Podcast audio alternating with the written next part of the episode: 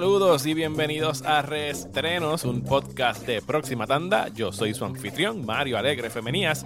Y si esta es tu primera vez escuchando este podcast, nuestra meta aquí es exponernos a películas estrenadas hace ya varios años que por alguna razón no habíamos visto. Hoy me acompaña el actor y comediante Esteban Ruiz del recién lanzado podcast titulado Otro Fucking Podcast para hablar de dos largometrajes inspirados en los videojuegos. Uno lo hace muy bien y otro muy, muy mal. En el segundo segmento nos escucharán celebrando con bombos y platillos una de las mejores películas de los pasados 10 años. Por supuesto que estoy hablando de Scott Pilgrim vs. The World, pero antes... Esteban me puso a mí a ver la que fácilmente es considerada como una de las peores, si no la peor adaptación de cualquier videojuego. Me refiero, por supuesto, a la infame Super Mario Bros. con la que iniciamos el episodio de hoy.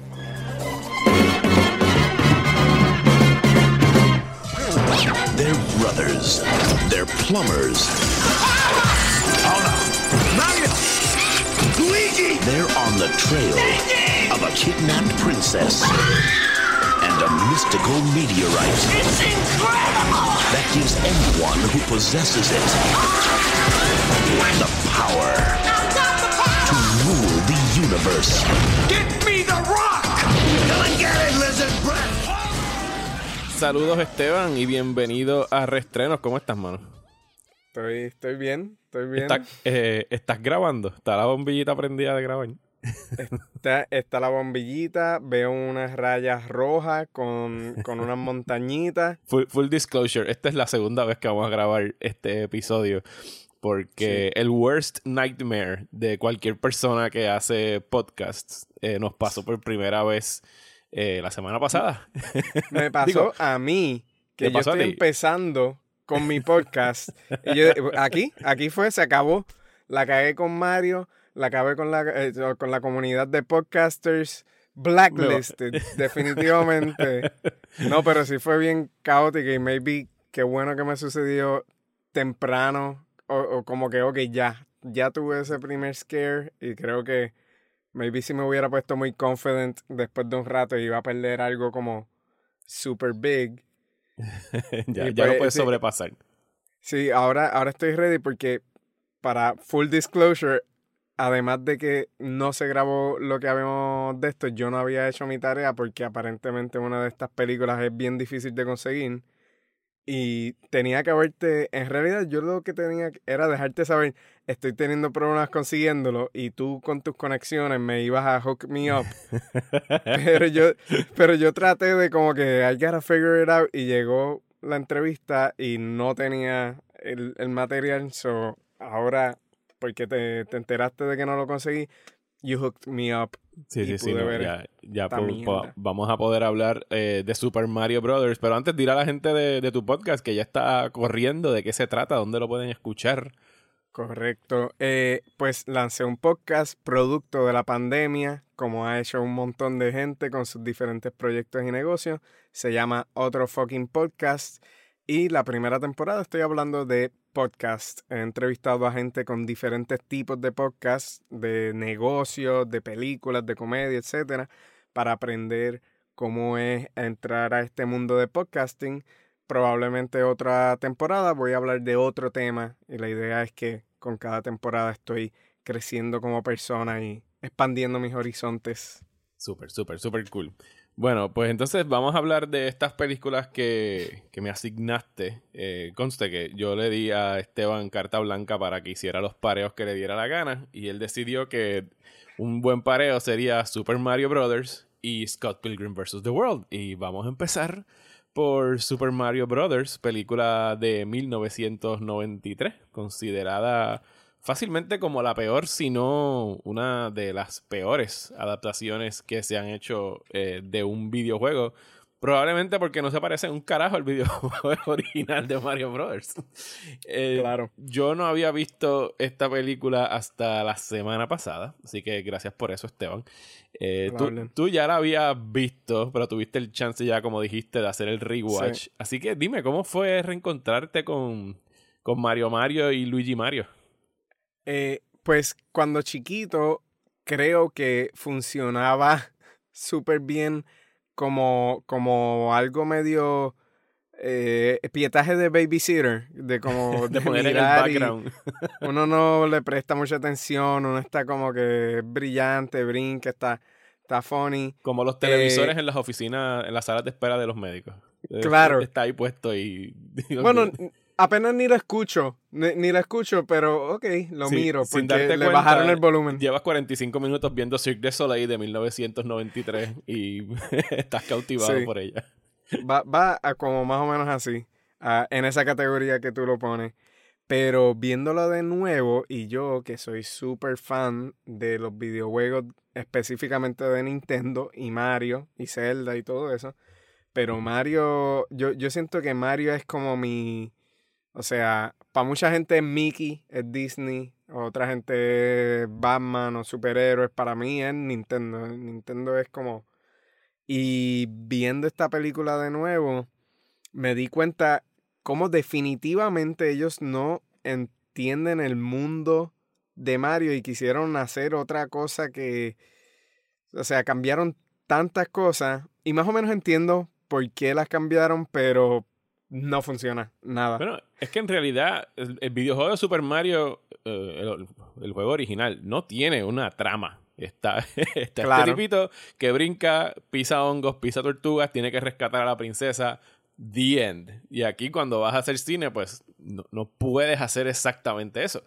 Eh, pero la solución que encontraron eh, estas dos personas, los directores fueron Rocky Morton y Annabelle Jankel, de un guion escrito por tres personas, aunque tú no lo creas. Eh, y fue- dirigido por dos, y dirigido por dos. para que veas cómo... Eh, pues la película empieza haciéndonos un cuento de que hace 65 millones de años habían estas criaturas llamadas dinosaurios y se estrelló un meteorito, como sabemos, los mató, los mató a todos, pero ajá, no los mató, sino que el golpe fue tan contundente que lo que hizo fue crear otra dimensión paralela a la nuestra, donde los dinosaurios han estado viviendo durante los pasados 65 millones de años y han Sí. evolucionado hasta convertirse en seres humanos. Algo así, Sí. ¿verdad? Sí, sí.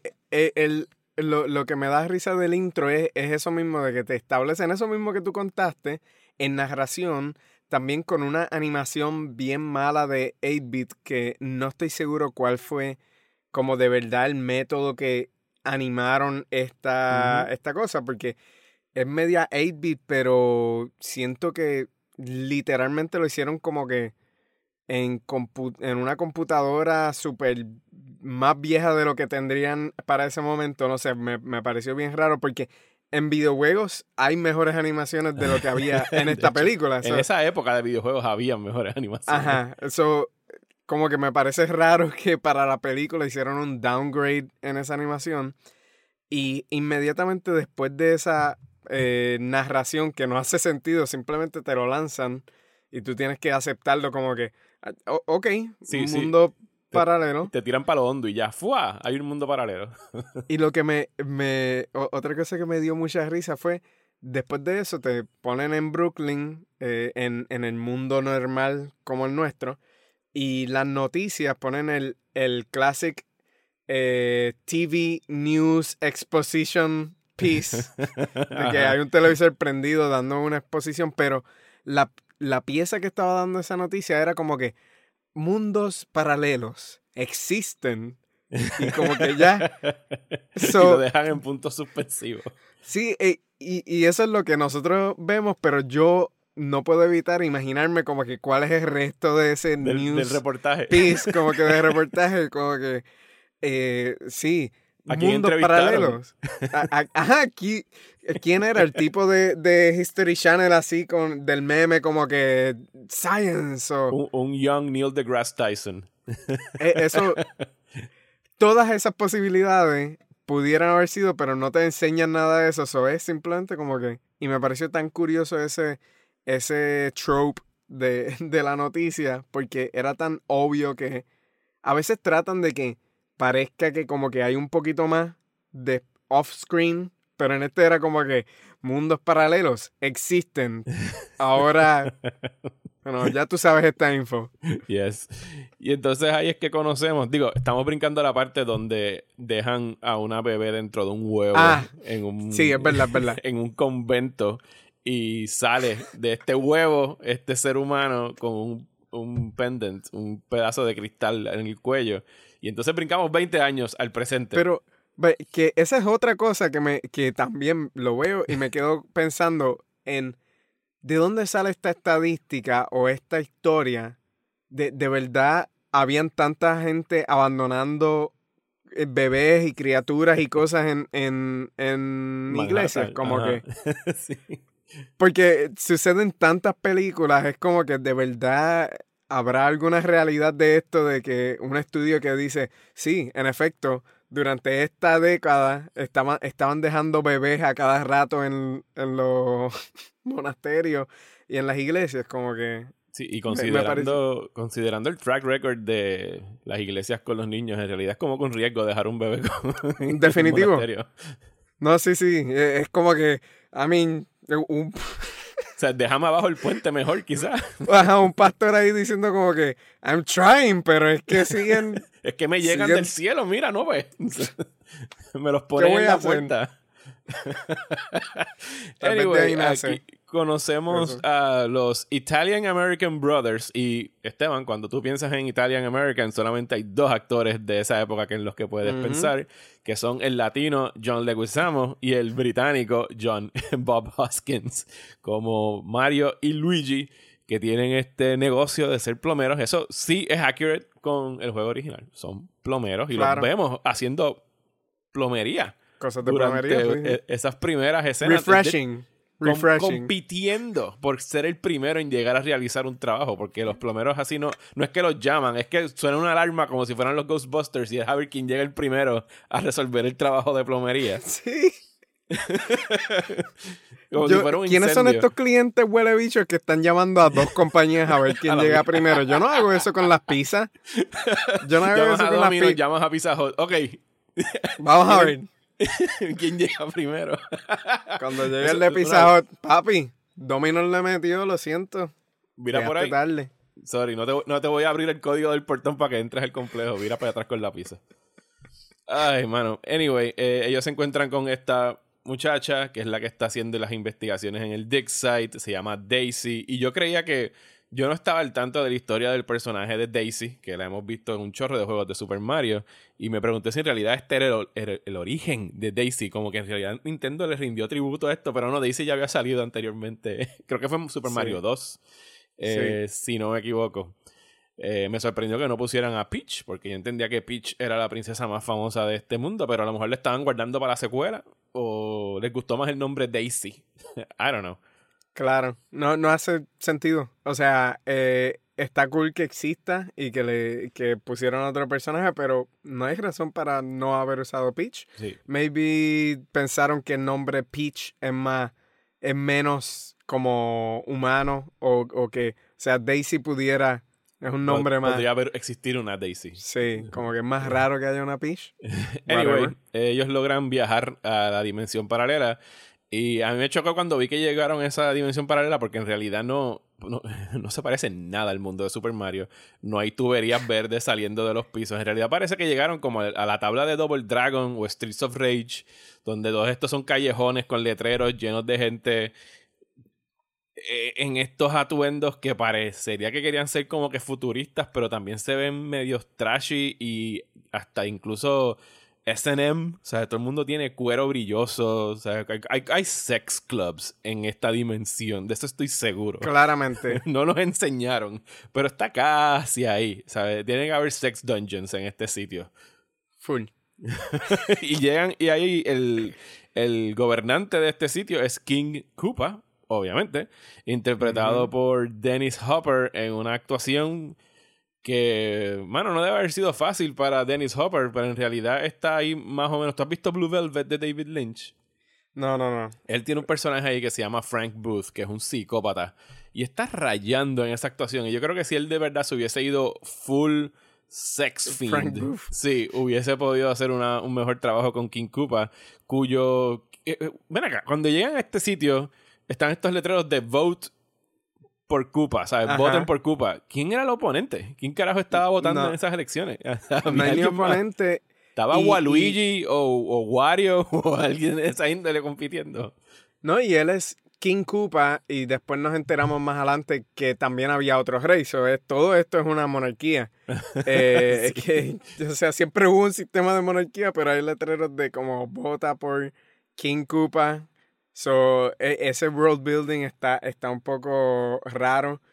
Eh, yo lo que iba a decir, por ejemplo, de- del mundo de esa primera vez que lo vemos, pues obviamente no es para nada parecido al Mushroom Kingdom, que Ujú. es los primeros niveles de, de Mario.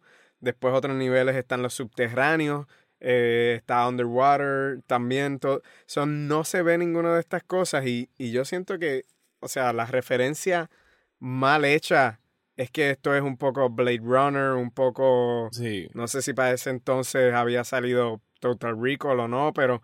Sí, eh, Total Recall salió- hay- a, a lo mejor son los mismos de- sets de Marte de Total Recall. Posiblemente. Pero todo da ese, e- ese, esa visión del futuro que no sé si es, mm, quisiera saber a alguien que estuvo o en la producción o que vivía en ese tiempo como que eso se consideraba edgy o más real o campy, como que a mí se me hace difícil pensar cuál era el efecto de, de estos tipos de sets, como que obviamente fue un fracaso porque la Sí, película no, no. fracasó en ese Eh, momento, pero... La película costó 35... No, perdón. La película costó 48 millones de dólares de presupuesto. Que esos son muchos chavos hoy. O sea, es una película de mediano presupuesto. Y en 1993 eso es budget de película de superhéroes. O sea, están gastando un cojón de chavos en esta película. Y lo que logró Sí. recuperar fueron 35 millones. Y hubo como que este pulseo. El estudio quería hacer una película es más, de lo que yo creía. Sí, pues sigue siendo un montón. Me- Eh, Sí. Pero el estudio Ajá. quería hacer una película de niños, los directores querían hacer algo más maduro, no me preguntes por qué. Si de algo estoy seguro es que nadie involucrado en la creación de esta película había tan siquiera visto una tabla de Super Mario, empezando por Bob Hoskins, quien mientras ya estaba filmando la película, hay una anécdota eh, que encontré en internet, dice que su hijo le preguntó en qué estás trabajando, papi, qué sé yo, y dice, pues estoy haciendo esta película de un tipo que se llama Mario Brothers, no sé qué. Y el nene lo llevó hasta la sala, puso el cartridge de, me imagino, ya había salido el Super Nintendo, le tiene que haber puesto Super Mario 3 o algo por el estilo, y le dijo, mira, esto Lo es lo sopló. que estás haciendo. lo sopló, claro, si no, no funciona. Así Eh, que nadie sabía lo que estaban haciendo en esta película. Mira, yo eh, no, no sé qué otros bullet points hay o tú tienes, pero yo, yo quería señalar por lo menos una cosita que me pareció cool y me gustó. Y es que técnicamente el protagonista es como que Luigi. Eso, eso, Sí. eso sí me, me gusta. Eso creo que está interesante, está cool. Porque por Luigi siempre varias- ha vivido en la sombra de, de Mario. Sí, full, full eso. Y en realidad Luigi es interesante. A mí me parece un buen personaje, me parece funny, me o como que yo siento que él, él tiene algo. Incluso si de verdad fuéramos a, a sacarle una historia a algo, yo creo que precisamente como a lo a lo que ¿qué película hizo esto hace poco? Creo que, por ejemplo, la de Batman, eh, Lego Batman Ajá. o algo así que, que había mucho el, el reimagining de que el Joker era como que mejor amigo de Batman o sino como que el Batman quería otra cosa si, si no mal me recuerdo pero es ese ajá. reimagining de que de verdad de verdad la historia la convirtieron en un friend movie y pues yo creo que como que Luigi tiene el potencial de ser una película de como que ah yo tengo que vivir en en esta sombra de, de mi hermano que es exitoso eh, como que ahí hay, hay un poco de, de gravitas. O sea, hay, hay algo. Versus Mario, si piensas en, en ser el favorito, el que todo le sale en acción, en... Ahí, ahí digo que hay algo interesante. Sí, sí, sobre Obviamente todo cuando a- a tampoco Luigi lo siempre lo tienen relegado, ir a la mansión a cazar fantasmas y no, no, no lo dejan brillar por cuenta propia. Mario ha ido al, al espacio y Luigi lo único que lo dejan es ir a una mansión a pasar Con un vacuum, cleaner. que es muy divertido. Pero, pero sí, es como que, come on, man. Dale, un poquito, más. más. sí, definitivo. Eh, no hemos hablado de los Goombas. Y no podemos irnos sin hablar de los Goombas, porque esto tiene que ser de las cosas No. más atroces que se han puesto en, en una pantalla. No sé cómo llegaron de honguitos pequeños que pisas a titanes de 8 pies de altura con cabezas diminutas que parecen dinosaurios, porque recordemos que todas estas son dinosaurios los que habitan acá, solo que ya han pasado tantos años que se convirtieron en humanos. Ahí sí sé definitivamente por qué se fueron por esa dirección. Y es porque necesitaban meter a los puppeteers dentro de, de, de algo. Ajá. E- Esos suits son gigantescos y tú sabes que hay personas adentro, sino jalando 20 diferentes palancas y cosas para que se vea ese monstruo sonreír y hacer todas esas diferentes cosas. So full, eso es lo que está sucediendo. Eso fue una decisión de diseño pura, nada de historia, nada. e- Esa es mi, eh, mi sos- sospecha de lo que Yo- sucedió ahí. Yo, yo no estaba esperando, yo no estaba preparado para que en la película saliera Toad, que es un guitarrista callejero que está... Innecesario. completamente innecesario. Y convierte en un Goomba. Y, y Yoshi, mano, ¿sabes? Salió Yoshi en esta película en un efecto de dinosaurio Yoshi está que- cool. Tiene que algo. para 1993 no se vería mal si no fuera porque un mes después salió Jurassic Park. Pero están haciendo dos cosas distintas, claro. Qué bueno que tú supiste eso, porque yo te iba, yo iba a preguntar eso mismo, porque vi CG Things en la película y, y dije como que, ok, ¿en qué lugar está esto con, con Jurassic Park? Que es el lugar donde de verdad nosotros dijimos, ok, tecnología en computadora es algo increíble, como que... Sí, No, eh, Jurassic Park logró. salió una o dos semanas después y aplastó lo poco que le quedaba en la taquilla a Super Mario. De Pun hecho, intended. aplastó a par de películas, aplastó a otra que hablé en restrenos la última vez, que fue eh, Last Action Hero, la de Arnold Ah. Schwarzenegger. Esa fue otra que murió aplastado por el tiranosaurio. Rex. Eh, pero sí, mano, tengo que decir que esta película es un, es un desastre. Y Es a- un de- acaba con el optimismo de que iban a hacer otra. Porque están insinuando que va a haber una secuela después. Porque el plan de Koopa, todo esto, era unir las dimensiones. Él quería invadir nuestra dimensión y ser el rey de las dos Para dimensiones. controlar las dos. Eh, pero al fin y al cabo, no. No sé qué carajo pasó aquí. Y, a, a ver, ¿tú, tú tienes algo más, porque tengo... no, no, no, ya un- yo acabé. Ok. yo no Yo tengo, tengo más nada más. que decir aquí. Ok, últimas cositas. Eh, Súper horrible los goons de, de Spike y Iggy. Ah, que- sí, maldita sea. o- o súper odioso. Y también odio que eh, este chistecito ochentoso, noventoso de convertir a alguien inteligente y cuando te convierte en inteligente tú lo primero que dices es como que, hmm, peculiar. como que, ¿por qué tú vas a empezar? Oh, yes, yes, that is definitely the best choice for us. Oh, yes, Ve- very, very good. Ah, ¿Qué? Así no habla eh, Eso es horrible. Eh, también eh, yo vi esta película en septiembre 11 y hay una escena donde Sí, es claro. donde en uno de los rays o los mundos mezclándose o algo así, las torres gemelas eh, las dañan. La- eh, una está tumbada por la mitad, otra tiene un logo de Koopa que, que me chocó como... No, esto no es un comentario. Es solamente como vivir en un mundo post 9-11, ver esas cosas y precisamente ver cómo eh, la manera de imaginarse un mundo distópico es destruir landmarks y que en varias películas ese es como el target. Es shocking. Como ¿Tú, que... tú- tú crees que a lo mejor lo único que logró llegar a Afganistán fue una copia en VHS de Super Mario Brothers y Osama Bin Laden la vio y dijo, huh, Yo quiero devolver las pesadillas que me ha traído esta película. Eh, super crazy, no sé. ¿Tú, tú, tú has visto, tú- qué tú consideras que es una buena o por lo menos decente adaptación de un videojuego? Si es que has visto alguna. Eh, lo más close de verdad tiene que ser Detective Pikachu.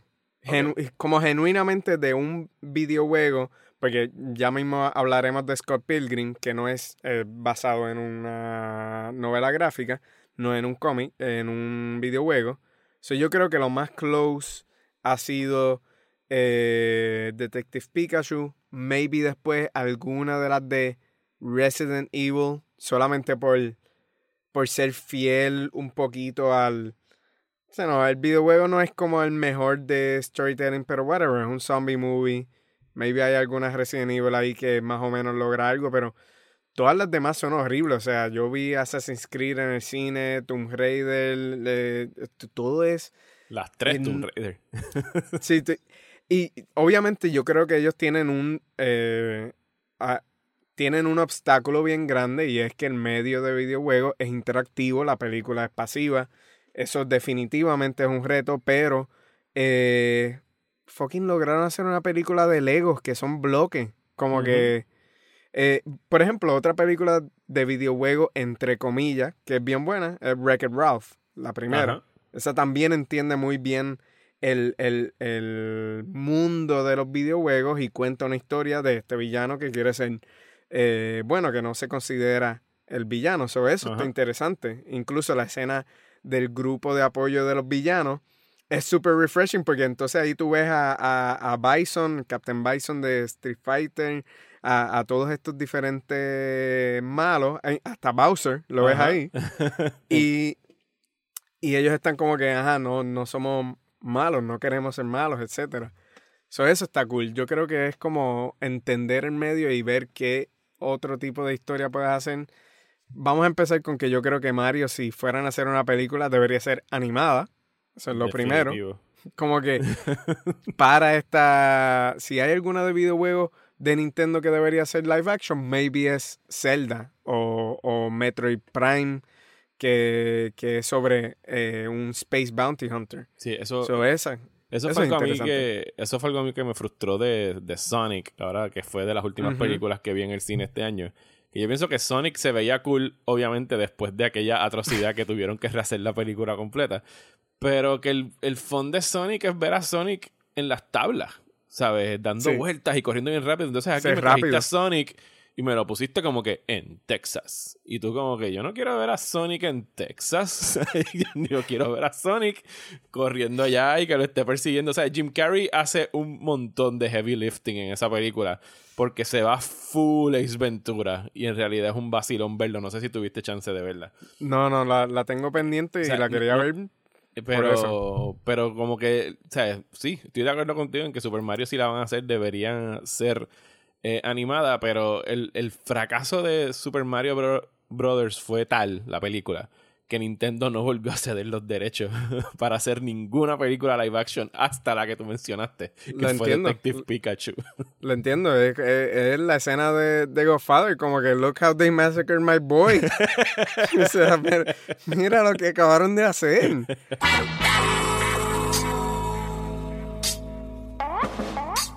let's start with Launchpad McQuack. Uh, that's not the actual title of the song.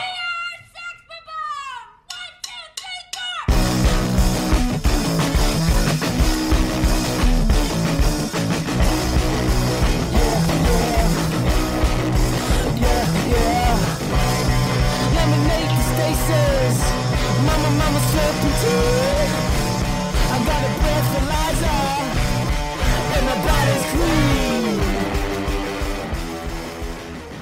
Bueno, vamos entonces a hablar de una buena película.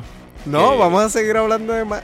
No, no, no, no, no, ya, yo creo que ya, o sea, ya we beat that horse hasta lo más que se puede, por lo menos dentro del tiempo que hay del podcast. Lo, lo- lo que sí te voy a decir es que si quieren un palette cleanser, la historia, por ejemplo, de Super Mario Odyssey en el Switch Ajá. es un reimagining bien interesante de Mario y la relación de Peach, Bowser y Mario. Ellos por fin addressed como que esa, ese triángulo amoroso en una historia y está en el videojuego de, del Switch y está bien refreshing. So, eh, eso es algo que pudieran experimentar. Estoy de acuerdo con lo que dijiste. Eh, ¿se- ¿Separaste Super Mario All Stars? El primer día, cabrón. a las millas. A las millas, yo como que. Y después hay otros chismes con eso, pero lo hice. Y sí, soy un Nintendo fanboy, pero Yo nunca Pero jugué. creo que me controlo. Yo nunca jugué, yo no tuve Nintendo 64, así que va a ser la primera vez mía jugando Uh. Mario 64. Galaxy sí, Sí, lo jugué en Wii y Sunshine también. Pero 64 va a ser primero para mí. el nene mío aquí Muy está bien. pompeado. Muy bien, muy Muy bien. jugar con los tres. Bueno, ahora sí. Scott Pilgrim vs. The World. Eh, esta película estrenó en el 2010. Fue un fracaso taquillero para el estudio Universal Pictures. Porque pues la gente no tiene buen gusto. es lo único con lo que puedo eh, de- de- de- ¿cómo se dice? justificar el que esta película haya fracasado. Yo la fui a ver bien temprano eh, el día que estrenó. Eh, me topé con una sala vacía, que pues estoy siendo injusto. Era un jueves temprano, o sea que no se supone que hubiera mucha Es gente. raro. Pero igual no le fue bien en taquilla. A esta adaptación del cómic de Brian Lee O'Malley. Y como tú dijiste ahorita hablando de Super Mario, esto no es una adaptación de videojuegos, pero sí es un tributo a ellos. Y pienso que captura perfectamente lo que los hace tan divertidos, tan queridos. Sabe cómo utilizar la estética de los videojuegos, utilizarla e implementarla en la película y, y demostrar por qué es tan llamativa. Recuerdo claramente un argumento que le cayeron muchos chinches a el estimado Roger Ebert por decir que los videojuegos no son arte, no son un medio artístico. Yo nunca he estado de acuerdo con, con eso y yo creo que Scott Pilgrim es una de esas películas que demuestra, sí, definitivamente es un medio artístico a tal punto de que podemos incluir todas estas cosas que son típicas de ellos y pintar la pantalla con, con estos efectos digitales y lo que es la cultura del, del gaming. Eh, para mí de verdad que es un, un maravilloso Y el tributo. lenguaje visual. El lenguaje, lenguaje visual, visual. es- eh, eh, eso es algo que hace mucho Scott Pilgrim, es traer estas cosas, lenguaje que están en los videojuegos para que le funcione en la historia. Sí, no, es una, es una perfecta fusión de lo que es el lenguaje de los cómics y de los videojuegos. Porque sí, Scott Pilgrim vs. The World, como dije ya, es un cómic de Brian Lee O'Malley que trata acerca de este chamaco que se llama Scott Pilgrim, que está en una relación y se enchula de esta otra chamaca que llega, el Manic Pixie Dream Girl, eh, que es Ramona Flowers, y pues tiene que enfrentarse a sus Seven Evil Exes, que son sus exparejas. No son sus exnovios, son exes, como nos aclaran varias veces. Porque resulta que pues se puso a experimentar mientras estaba en la universidad con una de las exes. Esteban, cuéntame, ¿cómo fue tu primera experiencia con esta película cuando la viste hace ya un par de años? Fue así similar. Yo, yo quería verla temprano, quería verla como creo que la vi en el estreno, pero fue más por la tarde. Eh, era fan de Edgar Wright. Me, me encantó mucho. Eh, Shaun of the Dead todavía sigue siendo una de mis, de mis favoritas. Hot Fuzz. tam- yo siempre tengo ese debate de Hot Fuzz y, y Shaun of the Dead. Sí, sí. Pero, pero nada, era súper fan y también me gustaba Michael Cera porque ya lo había visto en Arrested Development y, y creo que ya había salido Superbad para ese entonces. Sí. Eh, so nada, eh, estaba hyped por la película, full. Y el día que la vi estaba, estaba lleno y había un montón de gente que estaban, que full era el público para esa película. Qué buena, Y mano. que, creo que la vi de nuevo en el cine, eh, en esa, o sea, no, cuando estuvo, y noté la diferencia de público, full. O sea, noté la diferencia de- del estreno, estaban los que sabían la que hay, y entonces otros como que, ah, Sí, tan malo que es cuando tú estás en una sala, o sea, tan bueno que es cuando estás en una sala y everybody's into it. Y eso Sí. alimenta tu energía. Y tan malo que es cuando es el opuesto, que tú eres el único que está into it y la sala no está reaccionando y tú como que, "Ah, pero o, you o escuchas that". comentarios ahí como que, ay, pero, ugh, ¿por qué? Eh, mira, cállate. Ok, cállate. Sí, esa gente que viene a joderte la experiencia a, Sí. a ti. Para eso, para eso prefiero una experiencia como la mía, que es que habíamos nada más que tres personas en la sala y por lo menos pues la Silencio en paz y mejor. tranquilidad. Sí, silencio es mejor a, a esa alternativa. Eh, Edgar Wright, mano, este tipo es alguien duro. que admiro muchísimo. Es un maestro del, del género, de, es un maestro de la acción. O sea, él ha hecho películas ya en prácticamente todos los que serían los genre movies. Eh, hizo horror con Shaun of the Dead, hizo ciencia ficción con The World's End, hizo action movies con Hot Fuzz. Y este es como que su, para mí, su híbrido de todas las cosas que, le, que le gustan. ¿Sabes? No hay como que horror en esta película, pero sí hay elementos de ciencia ficción, hay películas de acción, hay romantic comedies. Este sería. Este sería como que el romantic comedy de Edgar Wright, porque tiene, o sea, la estructura de la, del, del libreto es una comedia Claro. romántica. Es un boy meets girl, boy loses girl, y boy tiene que regresar y pelear en el boss level del videojuego para conquistar a la chica, ¿sabes? Está tomando lo que sería el típico libreto de una comedia romántica y lo está implementando dentro de la estructura de, de unas tablas de videojuegos que tienes que ir incrementando en, dif- en difficulty con los diferentes bosses hasta que al final conquistaste a la princesa, por ponerlo así en, entre comillas, que sería Ramona Flowers. Y yo pienso que de verdad eh, demuestra lo, lo que pueden ser los videojuegos a la vez que exhibe un dominio absoluto del, del medio en estas transiciones. La edición de esta película es para estudiarse. La manera tan fluida como el tipo te lleva de un setting a otro, eh, y de un jump cut a otro. ¿sabes? La- estás en el apartamento de Scott, de repente hizo un corte, están caminando por la calle, de repente hiciste un corte y ya llegaron al club donde van a, escuchar a Clash at Demon Head. Es como que boom, boom, boom. Tú- antes de que te des cuenta, ya llegaste de un location al otro sin que se sienta como que picoteado. O sea, ¿no? es bien fluido y es una cosa bien difícil de lograr que no sea jarring para el, para espectador. Es una cosa de que tú no te das cuenta y la acción se está moviendo en todo momento. Sí, definitivo. Eh, que cuando la volví a ver, eh, y lo que estábamos hablando de que hace que, que funcione todo una película de videojuego, es que, ok, un videojuego es interactivo, la película es pasiva, pero entonces tienes que demostrar eh, lo que hace activo un videojuego, que son obstáculos, retos, ese tipo de cosas, y entonces tienes que, que ponerlo en una, en una historia.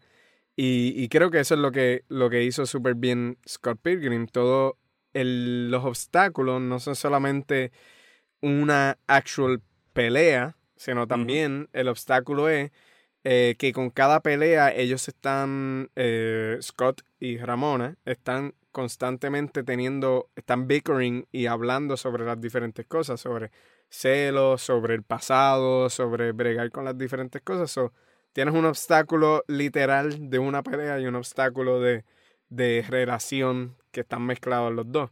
Entonces, por e- ahí es donde hace que el journey se sienta como que se, nunca va a ser interactivo. Yo creo que hay que abandonar eso.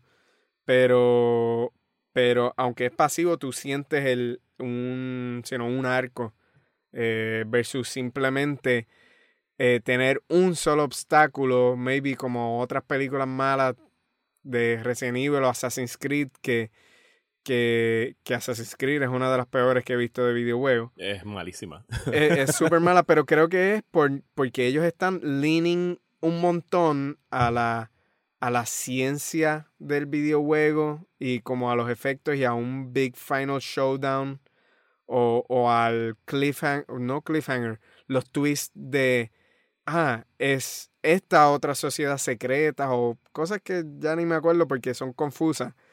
Pero, pero están tratando de es imitar. mala. Sí.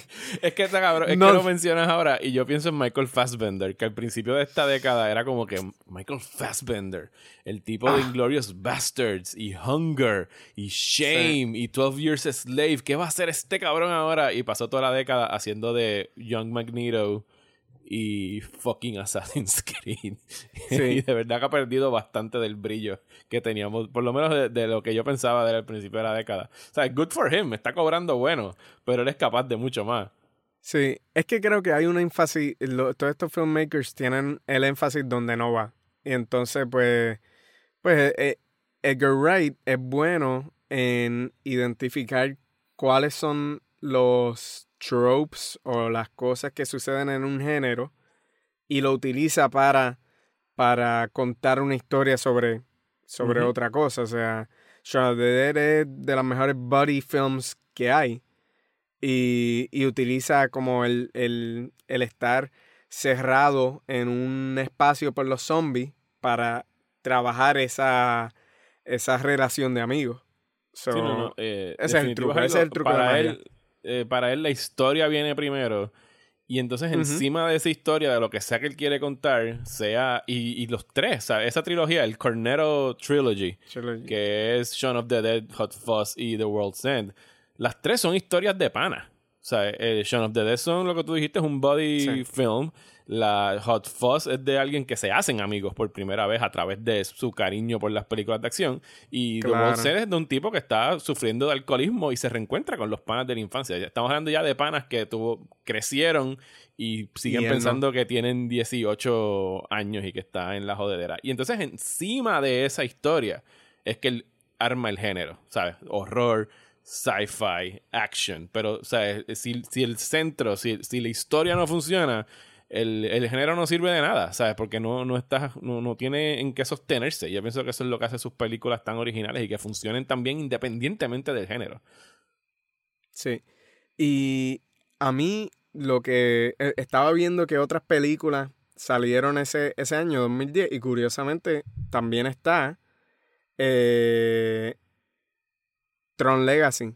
Mm, Oh, yes, Tron Legacy. Tron Legacy, que ahí no estoy seguro, y Prince of Persia, The Sands of Time. So hay dos de videojuegos también para, para ese año, que me parece súper curioso. Tron Legacy Que- está en mi lista de, la- de los mejores soundtracks de películas que no necesito volver a ver.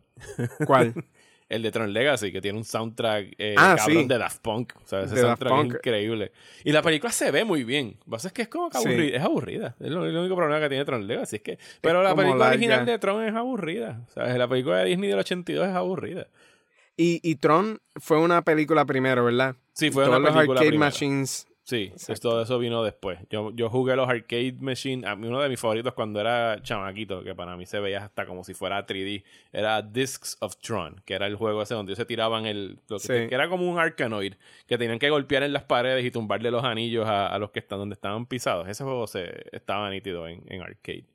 No, sí, eh, pero pues nada, me pareció curioso eso, de que al el mismo año habían otras películas, Prince of Persia es otra bien mala, eh, de un videojuego bien cool, que podían haber hecho algo de time traveling súper interesante, que es un género Ujú. eh, eh, super cool para hacer algo con eso. De las otras cosas que me encantó de Scott Pilgrim al verlo de nuevo es definitivamente el libreto. Es uno de, de los libretos más tight que yo he visto hace tiempo. Como que es, es como el, el nivel de precisión de Aaron Sorkin, en, pero en comedia. Como que así, todo, todo tiene eh, o un punchline o una razón de ser y, y que nada se siente improvisado porque es tan, tan preciso. Como Sí, que... Y el ritmo y el delivery de las líneas es como que... Sí. O sea, si tú ves o las otras películas de Yorapatau, es que eh, una virtud que ellos tienen es que se siente súper fluido, se siente súper como que estos personajes eh, pueden tripear en, en un setup de una escena y pueden have fun. Pero en Scott Pilgrim, aunque Sí, pueden, improvisar bastante. pueden improvisar. Tienen escenas es. como la de Four Year Old Virgin, la de, la de How Do I, You Know How Sí. I Know You're Gay. Ellos estuvieron Ah, sí. posiblemente media hora nada más que tirándose chistes uno al otro y después cogieron los mejores y los pusieron en la película. Claro. Pero esto se nota que o sea, el libreto estaba tal cual y no había espacio para improvisación porque no hacía falta. ¿Sabes? Sí. Como tú dices, es bien preciso. El, el elenco está cabrón, ¿sabes? Estamos hablando de un boom de actores que explotó durante la década. Michael Cera, eh, Mary Elizabeth Winstead como Ramona Flowers, Kieran Culkin, que está ahora mismo en Succession y es de las mejores cosas de Succession. ¿Te has visto Succession? No, mano. Que- Pero a- todo el a- mundo habla. a ti que te gusta el, el humor retorcido, eh, velo, mano, porque de verdad que es de lo mejor en televisión. Chris Evans Sí. estaba apenas empezando como Capitán América, eh, Anna Kendrick, Brie Larson, la ganadora del Oscar, Brie Larson, la boricua Aubrey Plaza, Jason Schwartzman, saber a un who's who de esa generación de, de actores y de verdad que estuvo genial. No sé qué Sí, más sí. podamos decir de Scott Pilgrim fuera de que la No. amamos y tú, tú tienes bullets por ahí, así que estoy Bueno, eh, con eso hago un segue, que otra de las cosas que me encanta de esta película, que no hacen muy bien otras películas de cualquier género, es la escena de, de música de una banda, que usualmente es música bien eh, charra y, y genérica y súper aburrida. Y aquí por utilizar principalmente a Beck en, en eh, Beck es la voz de Steven Stills. Ok. eh, da un feeling bien garage, bien, bien cool, que, que me parece súper cool también la selección de, de Beck, que es un músico bastante camaleón, como que él tiene diferentes fases, de- desde eh, loser, perdedor, que está medio rapeando, pero tiene otras cosas experimentales, más grunge. Eh, todas las escenas donde hay música son buenísimas. Y eso es bien raro, como que un- yo en una película sale una banda y probablemente estoy dreading it, como que ah, aquí viene esta estupidez a cantar como que Because I love you, darling. Es como que Tú, tú habías Boring. mencionado la primera vez que grabamos este podcast que te había gustado la autenticidad de ir a ver a tus panas tocando. O sea, y- El- y, del silencio incómodo en, en lo que se pueden dar en, esto, en estos lugares cuando... Detalle pequeño que, que noté es que ellos eh, mangaron y, y pusieron en escena super cool el gig culture. Eh, ese no. La escena underground de, de performers. Y entonces, mi lado es como de comediante, pero el, el club pequeño, cerradito, una banda tocando o tus panas haciendo chistes allí. Y tú estar en la barra porque, pues, vengo a ver a fulano y estoy ahí y, y es esa escenita donde está, en la, está la banda tocando, Sex Bomb terminó de tocar algo y está eh, Colkin y lo único que hace es el ¡Woo! ¡Yeah! Así es, e- ese detallito es tan genuino, es tan cool. Y nada, ahí fue donde yo me identifiqué y también, por ejemplo, la fiesta, el personaje que dice como que, ah, tú conoces a todo el mundo, como que, ah, he knows everyone. Son detallitos así, que es un personaje secundario, pero el hecho de que identificaron a alguien para que haga exposición de la película y, y diga algo de Ramona Flowers, pero siempre hay un tipo en una jodida fiesta que conoce a todo el mundo. Mira, tú eres el que conoce a todo el mundo, ¿verdad? Esos detalles son como identificar la atmósfera y la escena y, y utilizarlo a su beneficio para eso mismo, para contar exposición y hacer cosas. So, Tú- nada, props a Edgar Wright y todo eso de... Tú, tú que has estado en ambos lados, ¿qué es más incómodo? ¿Ser el pana que va a hacer ¡Woo! o estar en tarima y que te hagan ¡Woo! Por un momento eh, fue estar en tarima, pero yo después de no sé cuántos shows horribles que he hecho y, y lugares donde estoy performing, donde claramente nadie me quiere escuchar, ya, ya hasta me, me tripea. Hay un tipo de poder, en, de superpoder en como que tú me contrataste a, a hacer stand-up en este lugar y el sitio está súper en contra mía fuck it, lo hago. No va a pasar nada después de esto. Como que ya, ya he aprendido, porque yo he estado en lugares que, y, y se los digo antes de llegar, mira, la silla favorece que estén mirando hacia la tarima, ten buena luz, si no ven mi cara no van a poder. Y uno llega al sitio y no tienen ninguna de esas cosas y, to- y ponen el juego de baloncesto eh, en el fondo y uno está como compitiendo con todo eso. Pero después que tú pasas eso, ya tú tienes como un superpoder de como que, yo te lo dije. Anyways, I'll do it. Va a ser horrible y tú me vas a pagar. Sí, sí, yo, yo, yo, yo cobro anyway. Eh, Yo cobro. Es, es- es tu problema. O sea, y si te vas a poner a frontear, que también ha sucedido como que, ah, mira que sí esto, y yo como que, "Pss, ese no es mi problema. Yo, yo, hice, yo hice mi trabajo. Fuck you, pay me. Fuck you, pay me, mano. ¿Tienes, Eh, ¿tienes alguna pelea favorita de, de los Seven Evil Exes? Uh, qué buena pregunta. qué buena pregunta. Eh, a mí. En, en- en lo que tú piensas, la Tira. mía es la de la de los los, Kata- los Katayanagi Twins. tú- sea, cuando o sea, esa parte de la animación que ellos como se convierte como una pelea tipo Pokémon, como que tienen que tirar sus propios Pokémon y salen sus monstruos a pelear. Ellos tienen los Twin Dragons, eh, Sex Bomb tiene como que este monstruo como si fuera un Yeti de las nieves eh, que tiene que construirse y el hecho de que la música se convierta en estos rayos, yo ahora la verdad que la veo. Y es la menos involucrada para Scott Pilgrim, porque es un Battle of the Bands, literalmente es el. Battle of the Bands. Pero el hecho de cómo está utilizada la animación y cómo el stage revienta y como que la euforia y la energía esa de, de un concierto, eh, me encanta cómo está eh, puesta en, en pantalla. Sí, yo, yo creo que eh, mi favorita es, creo que la de Chris Evans. Eh, hay, algo de, de lo- los dobles, como que cuando Ajá. llega el stunt team me parece súper cool. Y, y es porque ahí fue que yo, yo dije, ok, esta es la que hay con los boss battles, de que son variados. Entonces, eh, esto sucede mucho en los videojuegos de que tú te enfrentas a diferentes villanos y ellos tienen diferentes power-ups y Y cosas. patrones y cosas. Y tienes que ver cuál es el patrón para ganarle. Exacto. Es- ese es el viaje. Y entonces cuando, cuando vi el stunt team ahí es como que dije, oh, ok, ellos, estos, ellos están tratando cosas como bien de videojuegos. Como que es, es un... Porque el primero me gusta mucho cómo sale, cómo aparece, la manera, el, el Patel. Eh, me encanta ese reveal. es- está súper cool. Pero es bien basic en ese sentido. Es como que one guy, están las hipster chicks, tiran fireballs y, y ok, y ya. Como que es bastante standard, como para un primer boss. Pero entonces cuando llega Chris Evans es que ahí huele encanto. Y creo que la segunda, haciendo trampa, es la de Ramona y, y, la, y la novia. Que, que pelean ellas dos y entonces Ramona saca el martillo y pelea también con Scott Y Pilgrim que usa usando sus Scott manos. porque, porque Scott no dice, yo no le puedo pegar a una chica, y entonces Ramona Sí. le coge las manos para pegarle.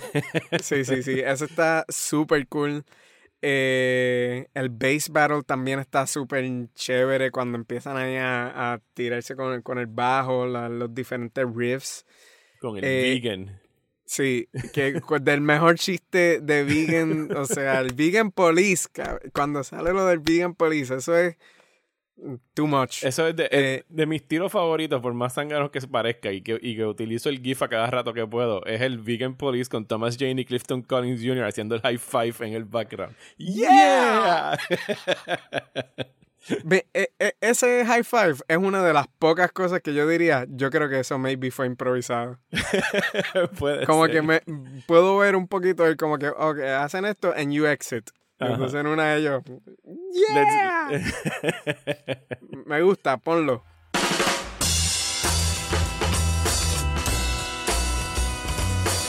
Pues llegamos a la parte del episodio de restrenos donde tenemos que emitir un juicio de estas dos películas, eh, decidir si la historia fue o no fue justa. Eh, yo pienso que fue más que justa con Super Mario Brothers. ¿sabes? No, fue un fracaso taquillero. Eh, incluso ahora viendo reviews en la aplicación de Letterboxd y en IMDb de personas que yo entiendo que le están reseñando irónicamente o con nostalgia, diciendo que esta película es buena, ustedes no saben lo que dicen. Eh, Wow. yo, yo, yo, yo sé de eso, porque a mí me gustan películas también charras y malas de los 80 y 90. No voy a decir nombres ahora para que no, no vengan a escribirme de lo que yo pienso que son malas películas, pero igual las quiero. Pero eh, Super Mario Brothers, sí, mano.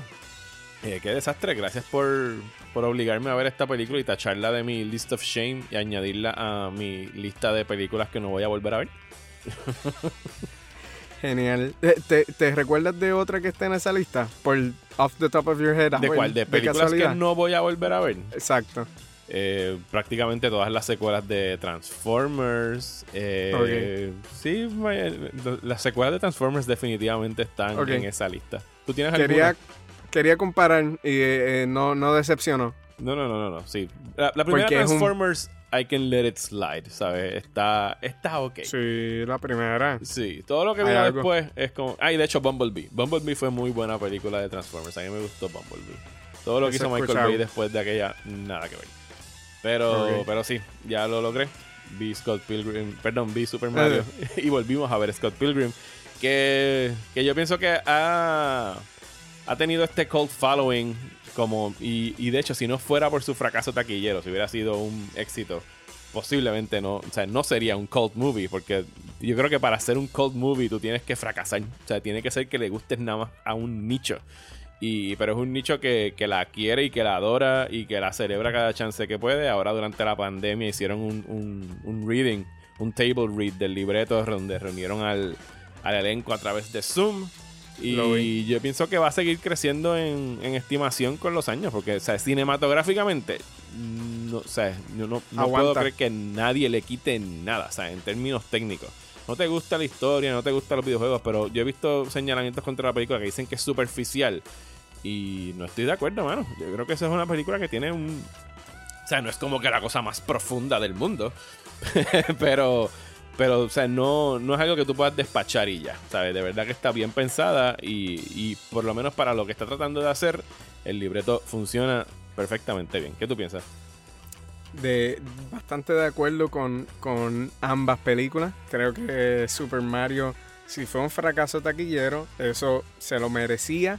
Eh, creo que tal vez lo, lo que lo que no fue justo con, eh, con el tiempo es la idea de que pudiera existir una película de, de Mario en el futuro. Yo siento que como que Mario como, como personaje y Luigi eh, no fueron justos con ellos, pero y, y- que deberían darle otro chance. Pero eso es como, esos son otros 20. eh, pero la película en sí, ajá, horrible. No, no veo que en, en el futuro empiecen a, a encontrarle otras cosas, porque es que no hay nada para encontrar. Está, actually, eh, me quedé pensando en que es una buena película para demostrar cómo todo lo que tal vez te enseñan en, en libros de screenwriting y todo eso no funciona simplemente porque tú hagas el checklist. So, porque tiene todas las cosas que tú ves en, un, en una clase de, de screenwriting, pero todo está mal hecho. So, so sí, Sí. tienes el, el obstáculo y expones y cuentas y haces el mundo y eso no. Everything's there. Sí, Pero- la receta. La receta está Ajá. ahí. Pero el bizcocho Pero- fue una mierda. Eh, pero eso mismo. So, so creo que es un buen ejemplo como para, ah, como que tú quieres ver cómo, si estás haciendo el argumento, ah, pero yo estoy haciendo esto y lo otro. No, es que tú puedes como que seguir esa receta, pero, pero no quiere decir que va a funcionar. Tienes que añadirle otra cosa. Tienes que utilizar. Eh, eso es lo que pienso de Super Mario y de Scott Pilgrim. Esa sí creo que tal vez consiga nuevo público con el tiempo.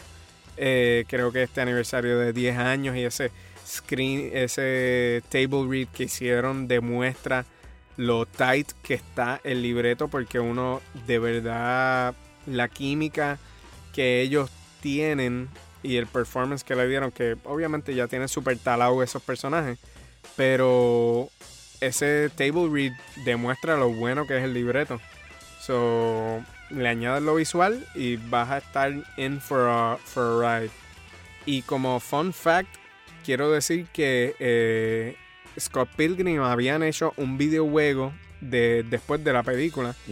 Eh, que estuvo en el PlayStation 3 y estuvo un tiempo, estuvo limitado, pero se lo engavetaron por unos problemas de licensing.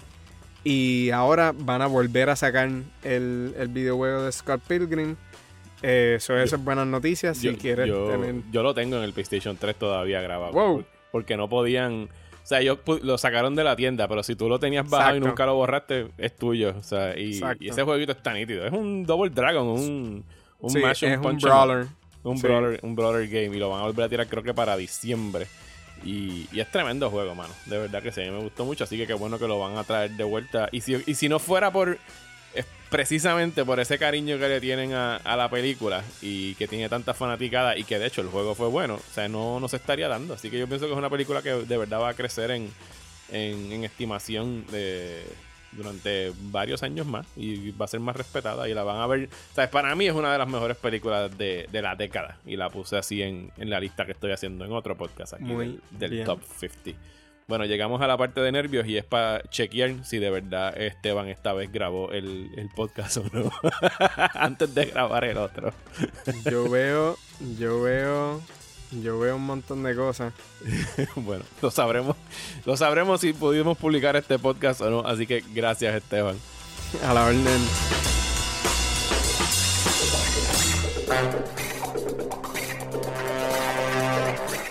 Muchísimas gracias a Esteban por venir aquí a Reestrenos. Pueden seguir a Esteban Ruiz a través de Instagram, donde lo encuentran como Steven underscore Rice, Rice como arroz.